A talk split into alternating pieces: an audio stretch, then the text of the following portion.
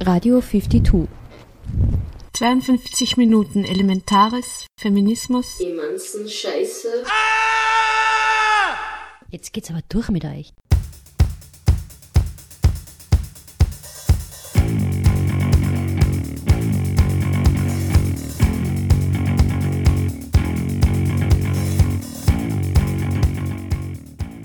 Hallo und herzlich willkommen zu den 52 Radiominuten von 52, der Vernetzungsstelle für Frauen in Kunst und Kultur in Oberösterreich auf Radio Froh 105,0 MHz. In der heutigen Ausgabe geht es um lokalfeministische Themen. Der diesjährige Frauenpreis der Stadt Linz ging an das Autonomes Frauenzentrum für ihr Projekt Frauennotruf. Wir haben mit Susanne Wiesmeier, eine der Geschäftsführerinnen des Zentrums, über ihr preisgekröntes Projekt und was diese Auszeichnung für das Team bedeutet, gesprochen. Dazu sind auch Mitschnitte aus der Ende Februar stattgefundenen Preisverleihung zu hören. Danach hören wir Ausschnitte aus dem Interview zum zweiten Frauenbericht der Stadt Linz. Julia Schuster, eine der Autorinnen, war bei der Redakteurin Sigrid Ecker im Infomagazin Frosin auf Radio Froh zu Gast. Was gibt's Neues ist in 5 to 2 Minutes Feminist News zu hören. Zum Abschluss noch Veranstaltungsankündigungen. Am Mikrofon Irnea Savitz.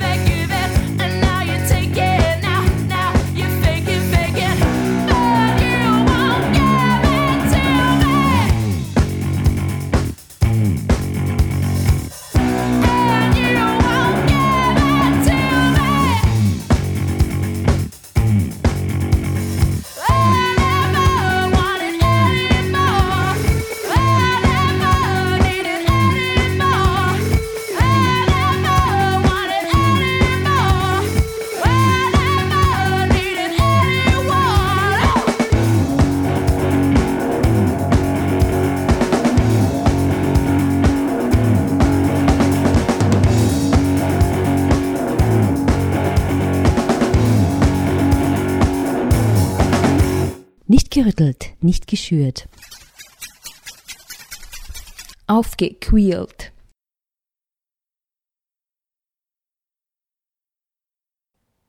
Der Frauenpreis der Stadt Linz bringt die Wertschätzung für die Arbeit engagierter Frauen zum Ausdruck. Durch die Auszeichnung werden die Aktivitäten einer breiten Öffentlichkeit vorgestellt. Die öffentliche Aufmerksamkeit, finanzielle und politische Anerkennung sollen helfen, die feministischen und frauenpolitischen Anliegen des Projektes voranzubringen. Der Frauenpreis der Stadt Linz wurde heuer am 28. Februar beim Talk of Femme im Alten Rathaus verliehen. Die mit 3600 Euro dotierte Auszeichnung ging an das Autonomen Frauenzentrum mit ihrem Büro in der Mozartstraße in Linz. Zusätzlich wurde das Team mit dem goldenen Hexenbesen gewürdigt. Das Projekt Frauennotruf existiert offiziell 20 Jahre. Die Tätigkeiten wurden schon früher im Rahmen der täglichen Arbeit des AFZ umgesetzt. Das Zentrum selbst gibt es fast 40 Jahre. Das AFZ besteht als Beratungs-, Bildungs-, Informations- und Kommunikationszentrum. Es bietet Frauen und Mädchen ab 14 Jahren aus ganz Oberösterreich die Möglichkeit, sich zu treffen, gemeinsam zu arbeiten, sich zu informieren und sich beraten zu lassen. Mehr über Hintergründe und die Arbeit von Autonomen Frauenzentrum erfahren wir von Susanne Wiesmeier, einer der Geschäftsführerinnen. Dazu hören wir Auszüge aus der Frauenpreisverleihung. Angelika Heinzelhandel, die zweite Geschäftsführerin, und Elisabeth Murhammer, Obfrau des AFZ, haben dort Eckdaten, Tätigkeiten und die Wichtigkeit des AFZ in der Gesellschaft erläutert.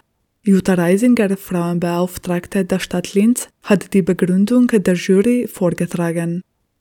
Zu Beginn hören wir Susanne Wiesmeier, eine der AFZ-Geschäftsführerinnen, zu den konkreten Tätigkeiten des Teams und abschließend zum preisgekrönten Projekt Frauennotruf.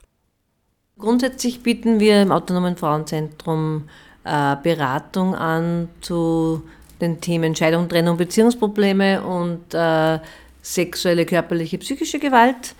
Da gibt es psychosoziale Beratung und äh, Rechtsberatung und Prozessbegleitung. Das heißt, wir begleiten Frauen und Mädchen ab 14 auch zu Gericht, zur Polizei, stellen eine kostenlose Anwältin zur Verfügung. Das ist jetzt einmal so in aller Kürze unser Arbeitsschwerpunkt. Äh, Präventionsarbeit machen wir auch noch. Und den Frauenpreis der Stadt Linz, vom, verliehen vom, vom Linzer Frauenbüro, haben wir bekommen für den sogenannten Frauennotruf. Dieser Teil beinhaltet eben sämtliche Thematiken rund um sexualisierte Gewalt. Äh, da gehört eben Beratung dazu, Prozessbegleitung, aber immer die Präventionsarbeit. In den 70er, 80er Jahren war die sexuelle Gewalt so tabuisiert, dass eine, ein sehr niederschwelliger Zugang über diese Notrufnummer, die man installiert hat, ermöglicht wurde, Opfern von sexueller Gewalt sich dort zu melden, um in weiterer Folge dann Hilfe und Unterstützung zu bekommen. Und aus diesen Frauennotrufen sind eben professionelle Beratungseinrichtungen entstanden und dieser Begriff ist aber immer noch sozusagen ähm, ja, mehr oder weniger hängen geblieben, heißt aber eben nicht, dass wir 24 Stunden erreichbar sind, das ist auch wichtig zu wissen, sondern dass wir immer noch, wenn Frauen in der Not sind, schnellstmöglich reagieren. Ja. Das ist für uns auch immer noch oberste Priorität, wenn ein Opfer von sexueller Gewalt sich bei uns meldet, dann schauen wir, dass wir, oder überhaupt in einer Krise ist natürlich, dann schauen wir, dass wir so schnellstmöglich äh, äh, intervenieren. Und aus, dem, aus der Zeit kommt es und dieser Name, wir werden auch immer nur als Frauennotruf gefördert und auch die anderen Einrichtungen von den anderen Bundesländern, aber ich finde es auch noch immer treffend, passt schon. Man muss halt nur ein bisschen erklären, dass wir eben kein äh, 24-Stunden-Notruf sind, aber es ist immer noch, es passt eigentlich immer noch zu unserem alltäglichen Beratungsgeschäft. Angelika Heinzelhandel vom AFZ präsentierte bei der Frauenpreisverleihung Eckdaten zur Arbeit des Frauenzentrums. Unsere Zielgruppe sind vor allem Frauen und Mädchen ab 14 Jahren, wobei unsere Klientinnen zur Hälfte circa aus der Stadt Linz kommen und zur Hälfte aus anderen Bereichen Oberösterreichs. Ähm, als Einrichtung, die sich umfassend für die Rechte der Frauen engagiert und seit Jahrzehnten gegen die Gewalt an Frauen, sind natürlich auch Multiplikatorinnen, die Öffentlichkeit und politische Entscheidungsträgerinnen eine unserer wichtigsten Ansprechpartner, Ansprechpartnerinnen. Ein paar Zahlen zum AFZ. Im letzten Jahr haben wir über 1700 Klientinnen beraten und über 4000 Beratungen durchgeführt, wobei davon mehr als ein Drittel im Bereich Frauennotruf war. Wir konnten durch die Prozessbegleitung 85 Mädchen und Frauen im Gerichtsverfahren unterstützen. Die Entscheidung für das Projekt wurde einstimmig getroffen. Dazu die Stellungnahme von Jutta Reisinger, der Frauenbeauftragte der Stadt Linz. Das Autonome Frauenzentrum kämpft seit fast 40 Jahren an der Seite von Frauen für ihre Rechte. Seit 1999 ist das AFZ, so die Abkürzung, anerkannter Frauennotruf und damit seit exakt 20 Jahren in Oberösterreich die einzige Fachberatungsstelle für Frauen und Mädchen zu sexueller und sexualisierter Gewalt. Neben der Beratung und Prozessbegleitung für Mädchen und Frauen, die Opfer sexueller Gewalt wurden, informiert das AFZ umfassend durch Präventions- und Öffentlichkeitsarbeit zu allen Formen sexualisierter Gewalt. Das AFZ kann in diesem Bereich eine einzigartige Expertise in Oberösterreich vorweisen. Darüber hinaus ist das AFZ sowohl ein Beratungs-, Bildungs-, Informations- als auch Kommunikationszentrum für Frauen. Die Mitarbeiterinnen zeichnen sich durch ein langjähriges und unermüdliches Engagement aus, oft unter schwierigen Bedingungen, wie zum Beispiel der derzeitigen Fördersituation und der damit einhergehenden Probleme. Die Jurorinnen möchten mit der Vergabe des Preises auch die Notwendigkeit betonen, diese wichtige und in Oberösterreich einzigartige Institution mit ausreichend finanziellen Mitteln auszustatten. Was bedeutet der Frauenpreis der Stadt Linz für AFZ-Team? Also in erster Linie sicher die Anerkennung unserer Arbeit, äh, dann, dass man sozusagen Möglichkeiten bekommt, mehr in der Öffentlichkeit äh, äh, unsere Einrichtung und unser Angebot auch vorstellen zu können.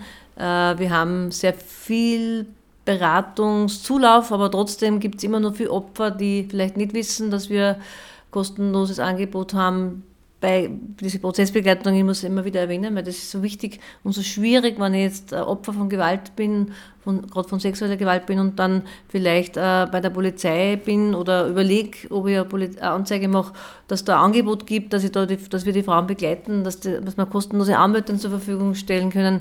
Also das alleine ist schon äh, nicht nur eine Anerkennung für das, was wir machen, sondern wir können auch aufzeigen, was es noch braucht. Und das ist sozusagen eine gute Gelegenheit gewesen und ist da immer noch, weil wir heute ja wieder zusammensitzen und ein Interview geben und es hat jetzt im Vorfeld immer Pressekonferenz geben und Interviews geben und das ist schon super, wenn man da aufzeigen kann, was noch fehlt und gleichzeitig äh, über seine Arbeit berichten kann. Susanne Wiesmeier über die Herausforderungen, mit der sich das Team bei ihrer Arbeit auseinandersetzt. Unterschiedlichst. Also einerseits äh, sind die Herausforderungen immer wieder im Alltag selbst, weil immer wieder ganz spezielle, heftige äh, Beratungsthemen auftauchen, weil äh, wir sehr flexibel und schnell reagieren wollen, gerade wenn es um Gewalt geht. Wenn ein Opfer Hilfe braucht, dann schauen wir, dass wir das so schnell wie möglich organisieren. Das kann eben ein Anruf sein und wir schauen so schnell wie möglich, kann aber auch wer vor der Tür stehen. Äh, das ist so die Herausforderung, dass wir sehr, sehr ja, kurzfristig, spontan und flexibel sein müssen, weil wir sind ja auch für ganz Oberösterreich zuständig. Das heißt, es kann ja sein, dass ich irgendwo einmal wohin fahren muss in Oberösterreich, wenn die Frau jetzt nicht herkommen kann, wenn es im, im Zusammenhang mit, mit einer Anzeige oder mit, einem, also mit dieser Prozessbegleitung äh, im Zusammenhang steht. Das ist die eine Herausforderung und die andere ist die, dass man oft einfach äh, mit Situationen konfrontiert ist, wo wir merken, wo wir an unsere Grenzen kommen. Das ist, habe ich glaube ich bei der Preisverleihung auch erzählt, wenn es zum Beispiel eine Frau begleitest, äh, wo Anzeige gemacht worden ist, wo es schon im Vorfeld äh, schwierig war, dass sozusagen die Frau ähm, sich ein Herz fasst und anzeigt und man nicht weiß, wie es ausgeht. Äh, das ist sowieso immer sehr ungewiss natürlich und dann dauert es vielleicht ein bisschen, ein bisschen länger, weil weil äh, Verfahren vertagt werden, weil es ein Gutachten braucht und dann dauert das und das kann Jahre dauern und dann ist endlich einmal ein Ergebnis da und dann geht das Ergebnis vielleicht nicht gut aus, zum Beispiel, weil äh, zu einem Freispruch kommt oder zu einer Einstellung kommt. Das ist auch eine Herausforderung, wie gehe ich damit um als Beraterin und wie gehe ich damit um, die, die Frau da zu unterstützen und zu stärken. Und, und, und, und, da fallen mir noch viele Sachen ein. Es fehlt ähm, Präventionsarbeit für Burschen, äh, es wäre super, wenn Gerichter, Richterinnen und Polizisten, Polizistinnen da auch noch ein bisschen mehr gebrieft werden in Richtung, was heißt es, wenn Frauen von Gewalt betroffen sind. Es gibt immer wieder Bereitschaft, aber es ist einfach nur, wäre nur mehr Bedarf. Ja.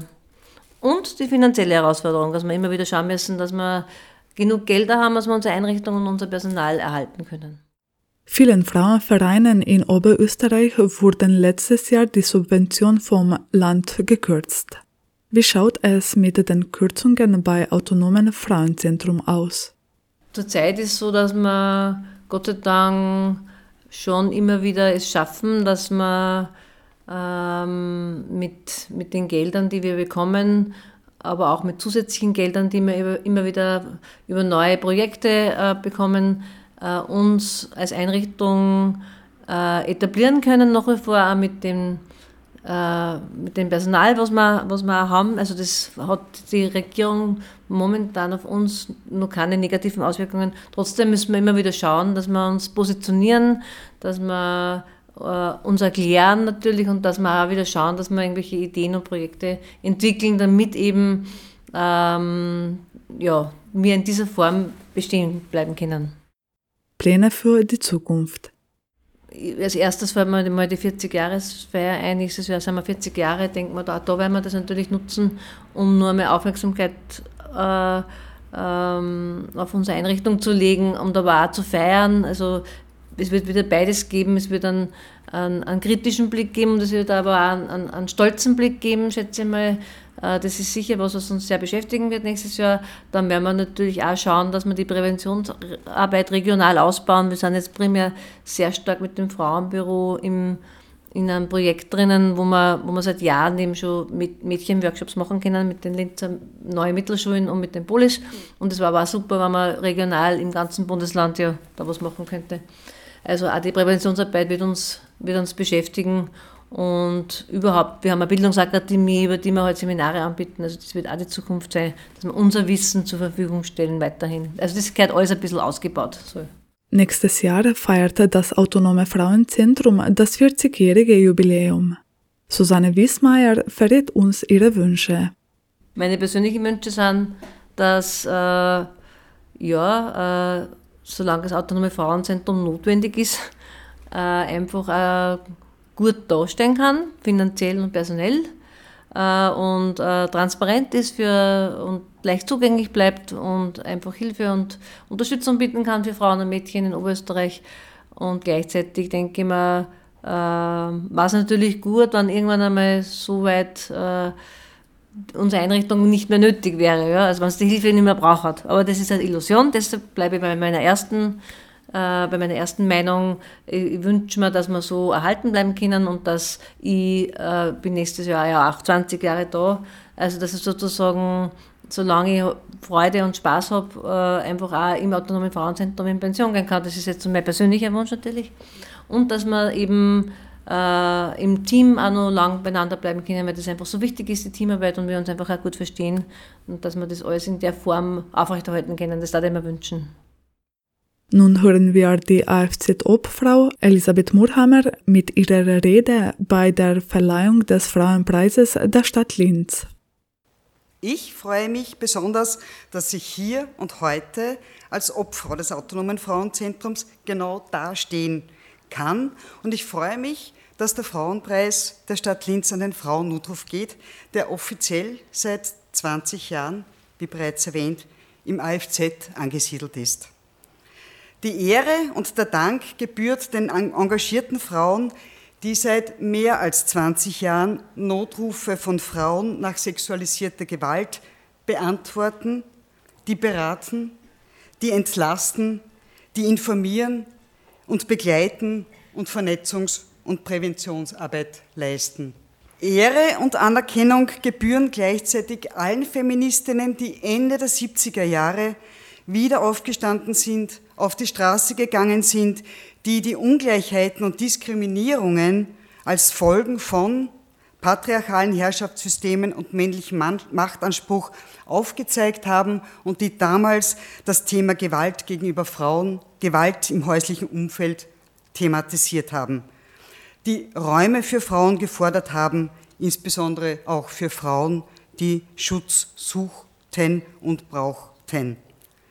Sexualisierte Gewalt gibt es nicht erst seit 2015 und nicht erst seit 2019. Und es waren in Linz die Frauen des unabhängigen Frauenkollektivs. Und es war Zeit und es war notwendig. 1980 entstand daraus dann der Verein Autonomes Frauenzentrum. 1982 wurde dann das erste und einzige Frauenhaus in Linz eröffnet. Und 1985 wurde der Verein Notruf bereits integriert, der dann 1999 als offiziell, offiziell als Notruf anerkannt wurde. Es dauerte bis 1997, bis das Gewaltschutzgesetz in Kraft getreten ist. Diesbezüglich spielt Österreich eine Vorreiterrolle. Und es dauerte noch eine ganze Weile, bis Gewalt bzw. Vergewaltigung in der Ehe zur Straftat wurde. Letzteres auf Basis der Erkenntnis, dass Gewaltakte an Frauen Menschenrechtsverletzungen sind. Ich bin doch sehr stolz, Opfer eines Vereins zu sein, der seit fast 40 Jahren eine Anlaufstelle für Frauen in Notsituationen ist. Opfer eines Vereins zu sein, der nun für die Arbeit als Not Frauennotruf ausgezeichnet wird. Opfer im, und im Vorstand des AFZ zu sein, heißt aber auch, den permanenten Kampf um das Geld mitzubekommen und auch mitzuverantworten verantworten zu müssen und zu dürfen. Und da kommt manchmal doch ein bisschen Unruhe und nicht, um nicht zu sagen Zorn auf. Warum müssen wir uns Jahr für Jahr abstrudeln, tun, um das Geld aufzustellen für eine Arbeit, die verdammt noch einmal im Interesse der Gesellschaft, der Stadt, des Staates, des Landes, der Gemeinden sein sollte? Und ich denke mir, jede Mitarbeiterin oder Vertreterin eines der anwesenden Vereine kennt oder kennen diese Situation. Es gibt ja verschiedene Formen der Subventionsansuchen. Es gibt ja Einjahresverträge, Dreijahresverträge. Und es ist manchmal schon gut zu wissen, dass man sagt, man kriegt drei Jahre oder für ein Jahr. Und auch zu wissen, dass möglicherweise eventuell die idente Summe wie im Jahr zuvor vermutlich gewährt werden könnte. Es gibt ein wenig Planungssicherheit, aber meist ist es oft nur die idente Summe. Das heißt, bei steigenden Kosten bei den Verbrauchsgütern, bei steigenden Gehältern kommt dies einer de facto Kürzung gleich. In den Nachrichten heute Inflationsrate angleichen bei den Parteienförderungen kennen wir selten. Manchmal wissen wir nicht, ob und vor allem wann und wie viel Geld das kommt. Das bedeutet, nachfragen, nachtelefonieren, eruieren, ist eine Nachtragssubvention möglich, gibt es noch Töpfe, in denen Geld da ist. Und es sind glücklicherweise auch doch Projektförderungen, gerade im präventiven Bereich, die uns immer wieder oder die uns immer wieder drüber retten. Die Situation ist nicht einfach, kostet Energie und bindet Ressourcen. Und es waren in den letzten Jahren sehr oft sehr schwierige Situationen, die eigentlich nur aufgrund der großen Flexibilität und auch der Kreativität der Mitarbeiterinnen so bewältigt werden konnten, damit die Arbeit in gewohnter Weise geleistet werden konnte. Danke. Aber es gibt uns, das AFZ, seit fast 40 Jahren und den Notruf seit 20 Jahren. Das heißt Kontinuität und Konstanz, das heißt professionelles und verantwortungsvolles Umgehen mit in Not befindlichen Frauen, das heißt kulturelle und politische Interventionen über fast 40 Jahre, heißt konsequente Vernetzung und heißt auch verantwortungsbewusster Umgang mit den uns gewährten Geldern. Das heißt Jahrzehnte oder Jahre, jahrzehntelange Erfahrung. Und ich sage es jetzt, weil ich es auch weiß, wir, der Vorstand und vor allem die Mitarbeiterinnen im autonomen Frauenzentrum verstehen die Not der Frauen, die sie am eigenen Leib erlebt haben oder erleben. Diese Not individuell zu lindern und gleichzeitig gesellschaftlich radikal zu bekämpfen, war und ist weiterhin unser Ziel. Dass dieses Ziel nicht nur vom AFZ angestrebt wird, zeigt dieser Preis ebenso wie auch die Förderungen, die wir dann von der öffentlichen Hand erhalten. Und wie ernst es den politischen Verantwortlichen im Bund und Land tatsächlich ist, wird sich in Zukunft zeigen, wenn es um die notwendigen Valorisierungen der Geldmittel geht. Sonntagsreden werden nicht genug sein. Wir, die Frauen des AFZ, sind bereit, engagiert weiterzuarbeiten. Danke. Zu hören waren Susanne Wiesmeier, Angelika Heinzelhandel und Elisabeth Murhammer vom Autonomen Frauenzentrum. Das AFZ wurde heuer für ihr Projekt Frauennotruf mit dem mit 3600 Euro dotierten Frauenpreises der Stadt Linz und dem goldenen Hexenbesen gewürdigt. Zu hören war auch Jutta Reisinger, Frauenbeauftragte der Stadt Linz, mit der Laudatio zum preisgekrönten Projekt.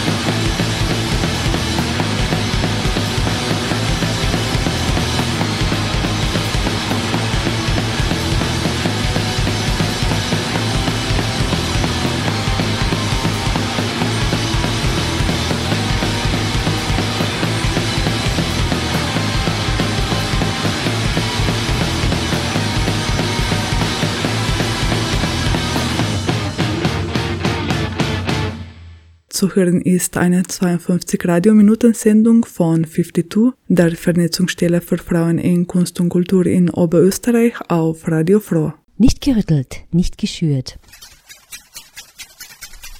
Aufgequält.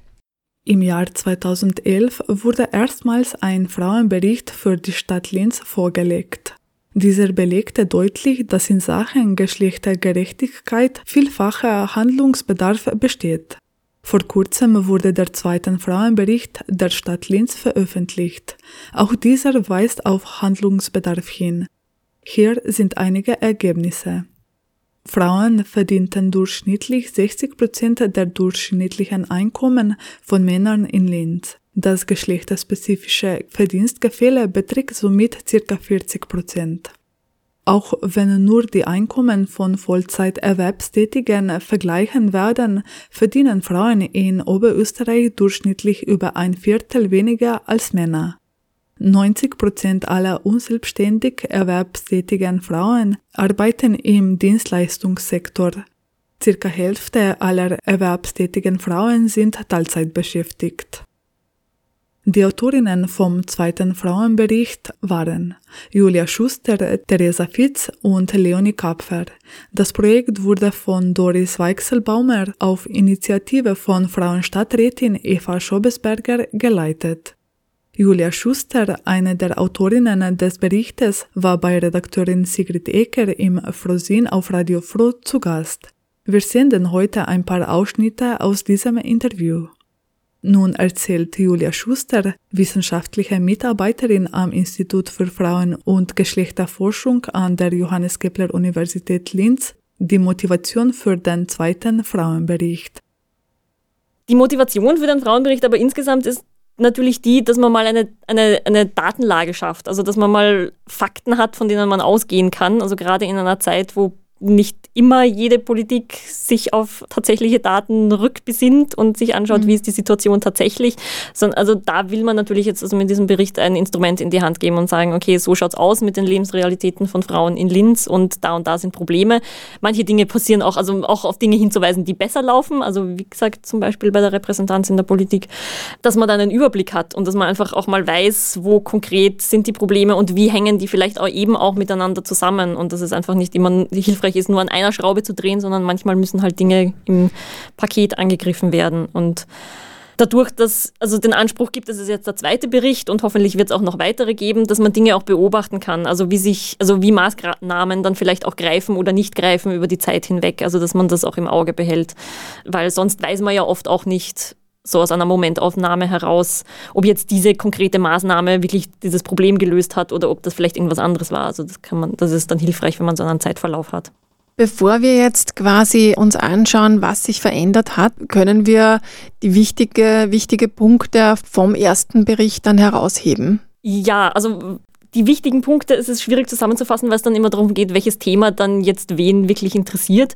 Ich finde immer Themen rund um den Arbeitsmarkt und die Erwerbsbeteiligung interessant, weil davon sehr viel dann abhängt. Der Einkommensunterschied, wenn wir ihn gerade erwähnt haben, der hat sich zum Beispiel verschlechtert, also seit 2011. Der ist nochmal angestiegen. Das hängt mit verschiedenen Dingen zusammen, also auch weil die Erwerbsbeteiligung von Frauen zum Beispiel größer geworden ist, aber vor allem in Teilzeitberufen. Das heißt, also es sind mehr Frauen dazugekommen, die tendenziell wenig verdienen und dadurch ergibt sich dann auch ein größerer Einkommensunterschied insgesamt. Das heißt, es ist immer gut, sich so solche eben solche verschiedenen Ebenen zusammen anzuschauen, wie eben zum Beispiel Erwerbsbeteiligung und ähm, Einkommens Generationsunterschied zusammenhängen. Das ist durchaus spannend. Ähm, Im Bereich von Bildung hat sich auch ein bisschen was getan. Also ähm, das ist ja schon ein längerer Trend, der schon über Jahrzehnte hinweg geht, dass das Bildungsniveau von Frauen im Durchschnitt immer höher wird. Das sich aber dann leider eben nicht darin widerspiegelt, dass Frauen dann in guten Positionen am Arbeitsmarkt unterkommen, sondern ähm, dass sich das eben nicht übertragen lässt auf den Arbeitsmarkt. Aber das ist ein Trend, den wir schon lange haben und der sich weitergezeichnet hat.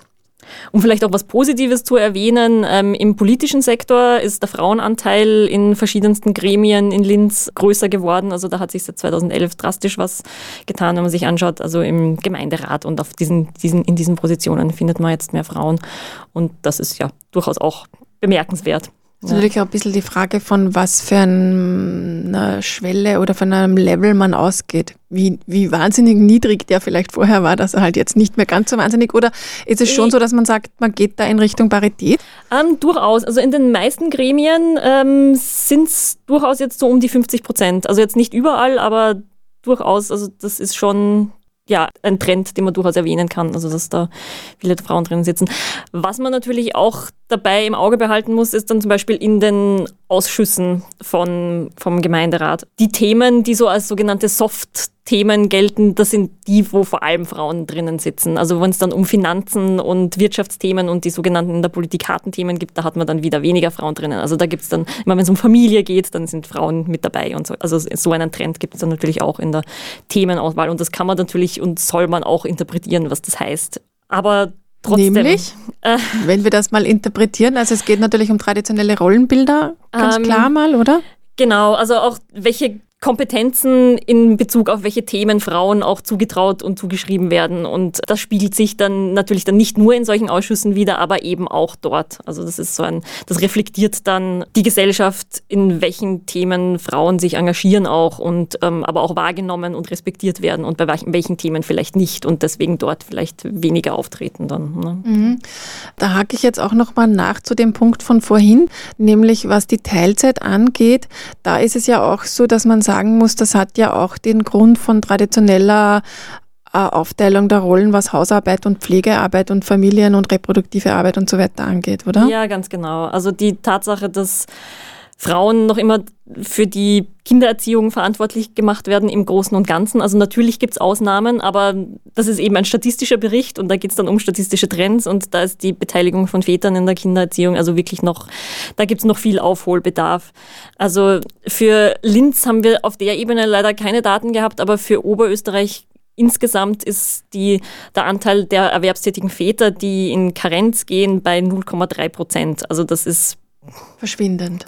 Verschwindend. Also es wird mehr, aber eben auf einem sehr niedrigen Niveau. Da muss man noch viel tun. Und das hat natürlich dann Auswirkungen darauf, wer, ähm, also wer Teilzeit arbeitet und wer nicht. Mhm. Dann, wenn die Karenzzeit dann fertig ist. Ähm, weil Frauen, die in Karenz gehen, dann so tendenziell dann, in, wenn sie wieder erwerbstätig werden, dann tendenziell in Teilzeit einsteigen und da auch sehr lange bleiben. Also auch wenn die Kinder dann schon im Teenageralter sind. Also ist das ja, österreichweit ist das ein Trend, dass mhm. Frauen dann Teilzeit arbeiten.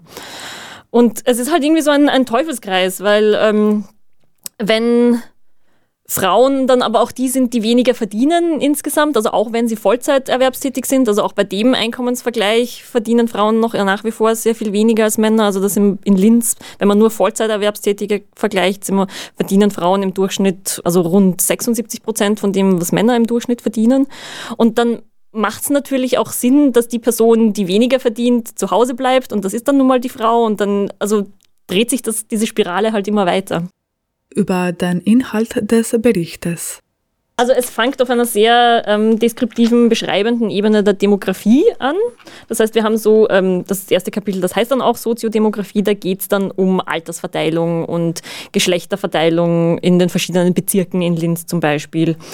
Dann geht es weiter mit Lebensformen, heißt das Kapitel. Da geht es dann darum, in welchen Familienformen zum Beispiel Frauen leben, ob sie verheiratet sind, ob sie Kinder haben, wenn ja, wie viele Kinder, ob sie ähm, in einer nicht ehelichen oder nicht verpartnerten ähm, Gemeinschaft leben, also eben in welchem Familienkontext sie leben. Da sieht man zum Beispiel, dass ähm, sich so dieses Kernfamilienmodell, äh, dass das zwar nach wie vor das häufigste Modell ist, also zwei Erwachsene und ihre Kinder. Das ist so dieses Modell. Aber dass das durchaus auch über die letzten Jahrzehnte sehr deutlich zurückgegangen ist. Also jetzt sind wir so, glaube ich, bei, weiß nicht, 64 Prozent rund ähm, der Frauen leben in diesem Modell. Das heißt, das sind zwar noch deutlich die Mehrheit, aber trotzdem jetzt nicht bei weitem alle. Also kann man sich auch überlegen, ähm, in welchen anderen Kontexten Frauen auch leben. Dann haben wir ein Kapitel über Bildung, über Erwerbstätigkeit, dann eben über die sozioökonomische Lage. Da geht es dann vor allem um Einkommen, aber auch Pensionseinkommen und Armutsverhältnisse und solche Dinge ein Kapitel über Gesundheiten und dann noch eins zu Repräsentanz und Partizipation. Also da geht es dann einerseits um eben politische Repräsentanz und aber auch soziale Partizipation, also in welchen ähm, gesellschaftlichen Kontexten findet man Frauen, Bezug auf, also gibt es also gesellschaftliche Angebote oder, oder Freizeitangebote für junge Frauen, für ältere Frauen, für Frauen mit Beeinträchtigung und so weiter. Also sowas wird auch noch abgebildet. Mhm. Armut betrifft am viel häufiger Frauen. Allerdings also sieht man da auf, jeden Fall einen deutlichen Trend, dass eben Armut unter, also in Haushalten, die von weiblichen Einkommen abhängig sind, stärker da ist. Also das heißt, Haushalte, wo das höhere Einkommen, das von einer Frau ist, die sind stark einkommensgefährdet. Alleinerziehende, die sind, das sind ja vor allem Frauen, die alleinerziehend sind. Das sind, das ist die überhaupt die stärkst äh, von Armutsgefährdung betroffene Haushaltsgruppe. Also ja, dass, mhm. Also, dass Armut ein tendenziell weibliches Thema ist, das ist auch in Linz ganz stark ausgeprägt, mhm. so wie überall anders auch.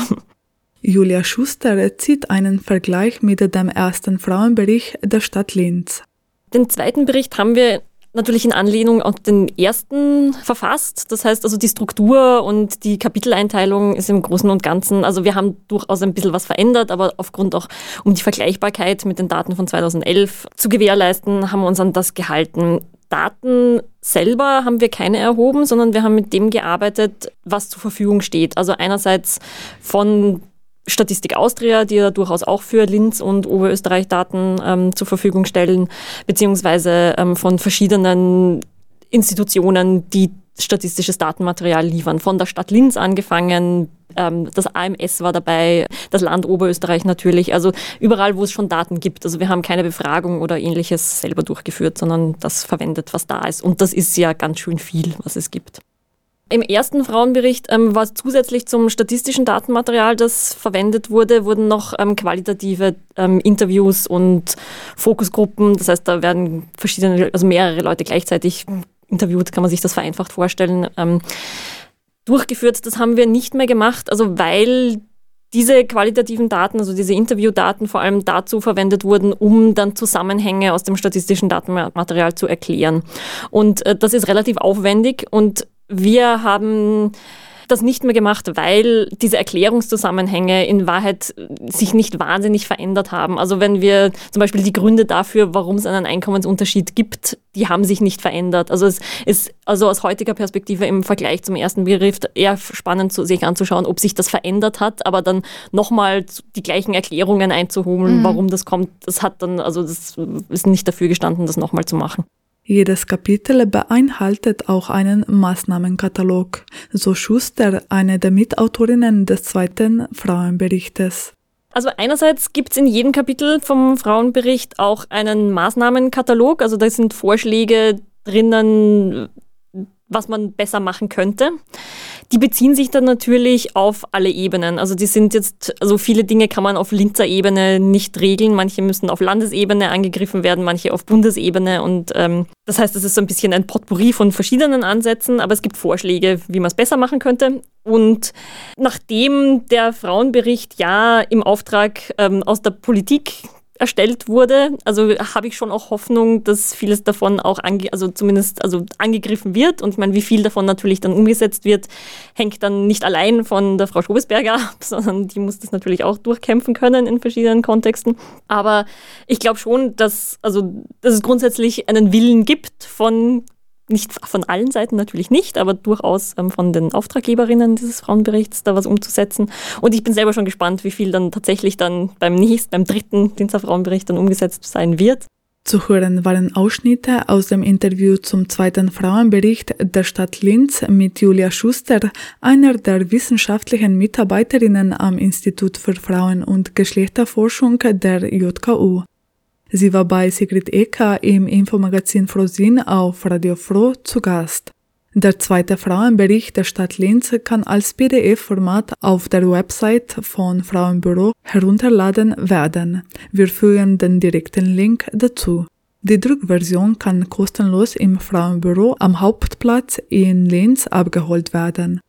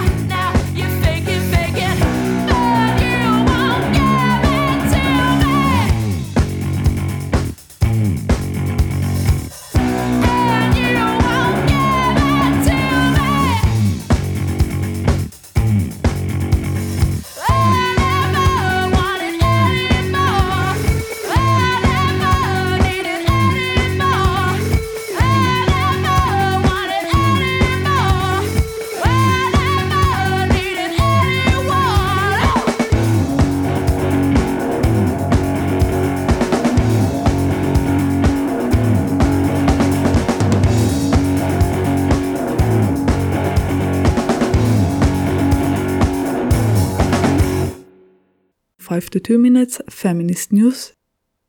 Wir gratulieren Hertha Gurtner und Michaela Scheußengeier, beide ehemalige 52-Mitarbeiterinnen und Unterstützerinnen zur Kulturmedaille des Landes Oberösterreich. Mit dieser Auszeichnung werden Persönlichkeiten des oberösterreichischen Kulturlebens geehrt. Von den 20 Preisträgerinnen sind nur sechs Frauen. Wir gratulieren auch dem Linzer Verein Mais, das Kollektiv, für Auszeichnung mit dem Ute Bock-Preis für Zivilcourage.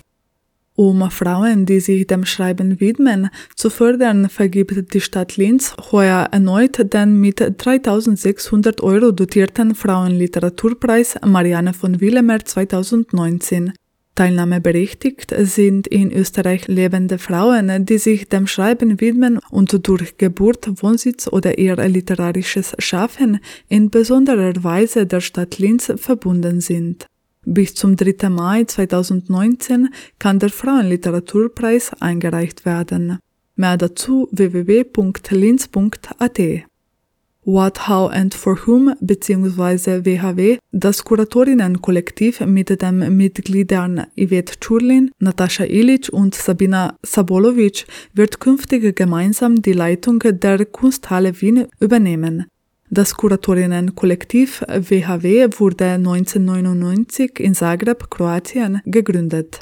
Was, wie und für wen? Die drei Grundfragen jeder Organisation betreffen die Planung, Konzipierung und Umsetzung von Ausstellungen, ebenso wie Kunstproduktion und Vertrieb sowie die Stellung von Künstlerinnen auf dem Arbeitsmarkt. Mehr dazu kunsthalewien.at. Serviert und dekoriert. Infos auf dem Tisch.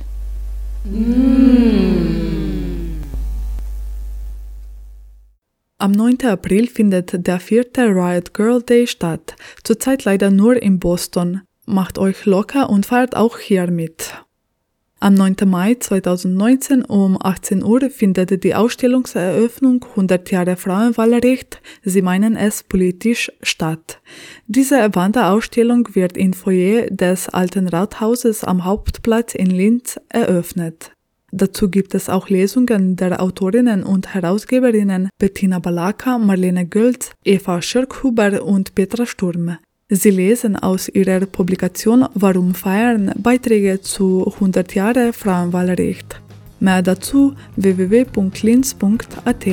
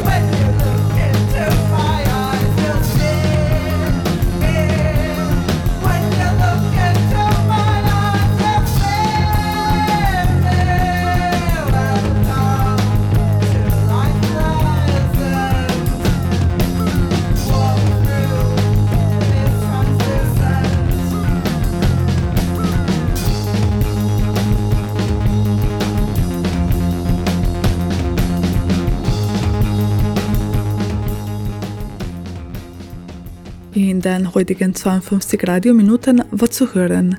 Mitschnitte aus der Verleihung des diesjährigen Frauenpreises der Stadt Linz. Er ging an das Autonomes Frauenzentrum und ihrem Projekt Frauennotruf.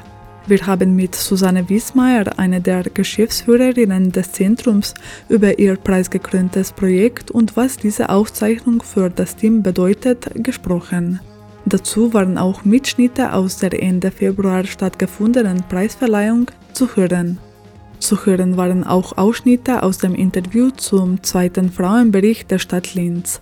Julia Schuster, eine der Autorinnen, war bei der Redakteurin Sigrid Ecker im Infomagazin Frosin auf Radio Froh zu Gast. Die Sendung steht im Anschluss zum Download via cba.fro.at bereit. Links und weiterführende Infos inklusive. Die Musik in der Sendung stammte von Decibels Hooker und Terminal Parade. Am Mikrofon verabschiedet sich Jirnea Savitz.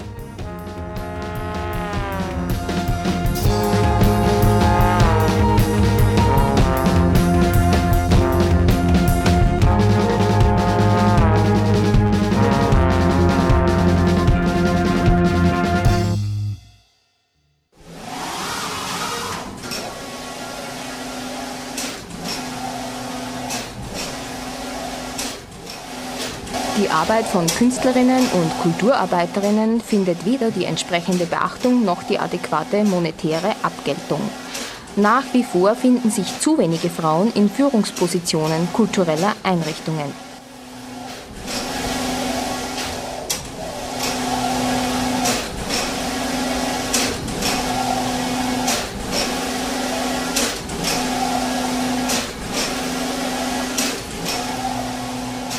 Ziel der Kulturpolitik muss die Herstellung von reeller Gleichstellung in allen Bereichen und Symmetrie auf allen Ebenen des künstlerischen und kulturellen Lebens sein.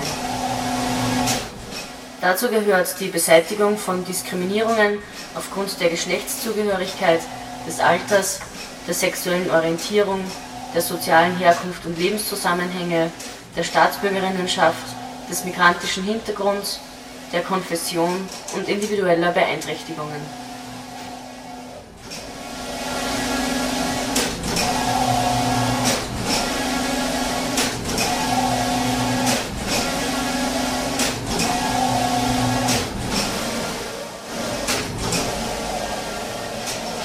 Bedarf der Frauenförderung, der Unterstützung frauenspezifischer Aktivitäten und der Etablierung von Gender Mainstreaming im Kunst- und Kulturbereich.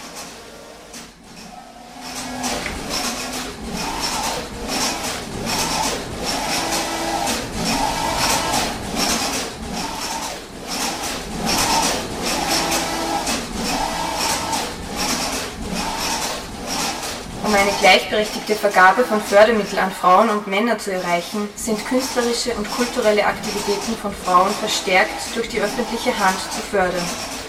Die Vergabe von öffentlichen Förderungen an Künstlerinnen und Organisationen ist an Genderkriterien zu binden. Die Förderrichtlinien sind in Zusammenarbeit mit Frauennetzwerken und Interessenvertretungen zu erstellen.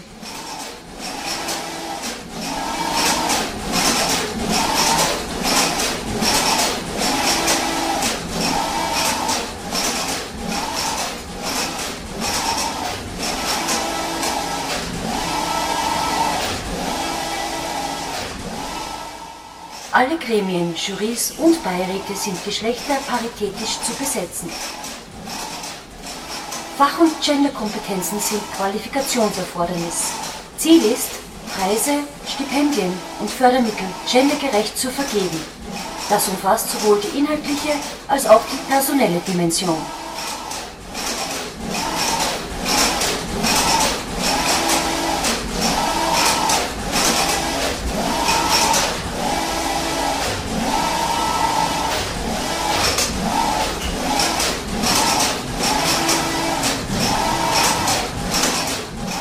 Kultureinrichtungen der öffentlichen Hand, auch in ausgegliederten oder im öffentlichen Eigentum stehenden Institutionen, ist gendergerechtes Management zu etablieren. Für alle Stellen gilt Ausschreibungspflicht. Mindestens 50 Prozent der Führungspositionen, sowohl im künstlerischen wie im sogenannten kaufmännischen Bereich, sind mit Frauen zu besetzen.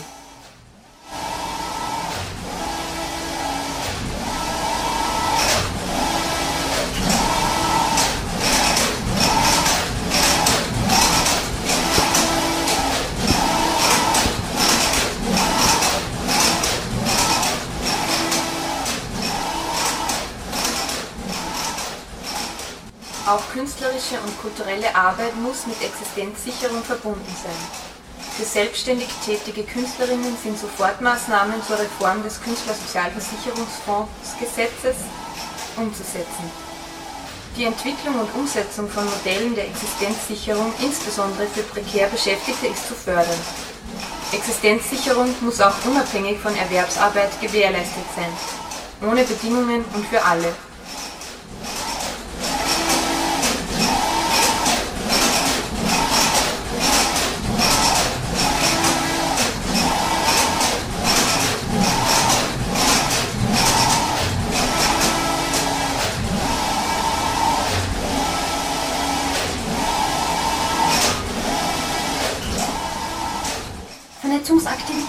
Kulturschaffender Frauen sind von der öffentlichen Hand offensiv zu fördern.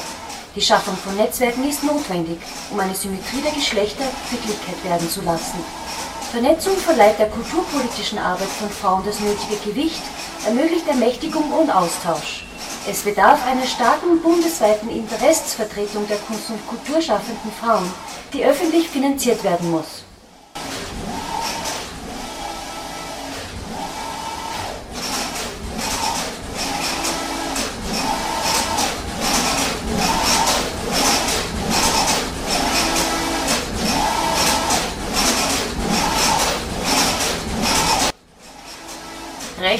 Freien Ausdruck der eigenen Geschlechtlichkeit ohne Diskriminierung und Diffamierung.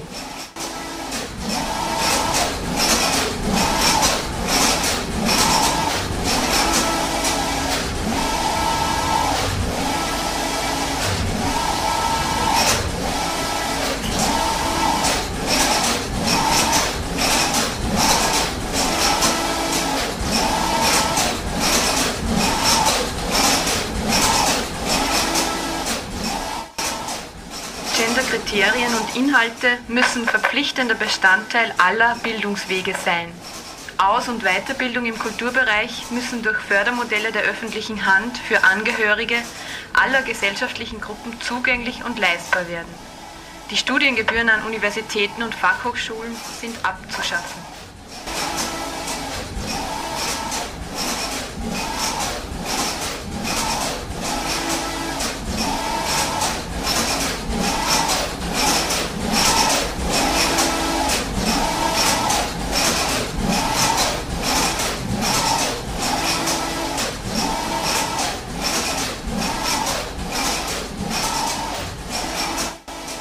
Jede, jeder hat das Recht auf freie Wahl des eigenen Geschlechts und auf den uneingeschränkten Ausdruck aller geschlechtlichen Empfindungen.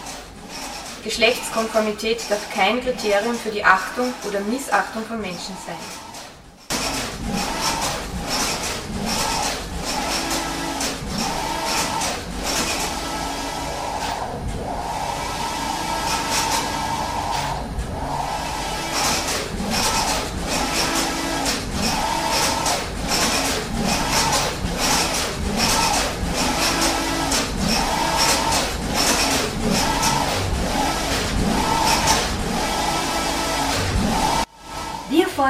Umsetzung des von über 600.000 Personen unterstützten Frauenvolksbegehren. Recht auf freien Ausdruck der eigenen Geschlechtlichkeit ohne Diskriminierung und Diffamierung.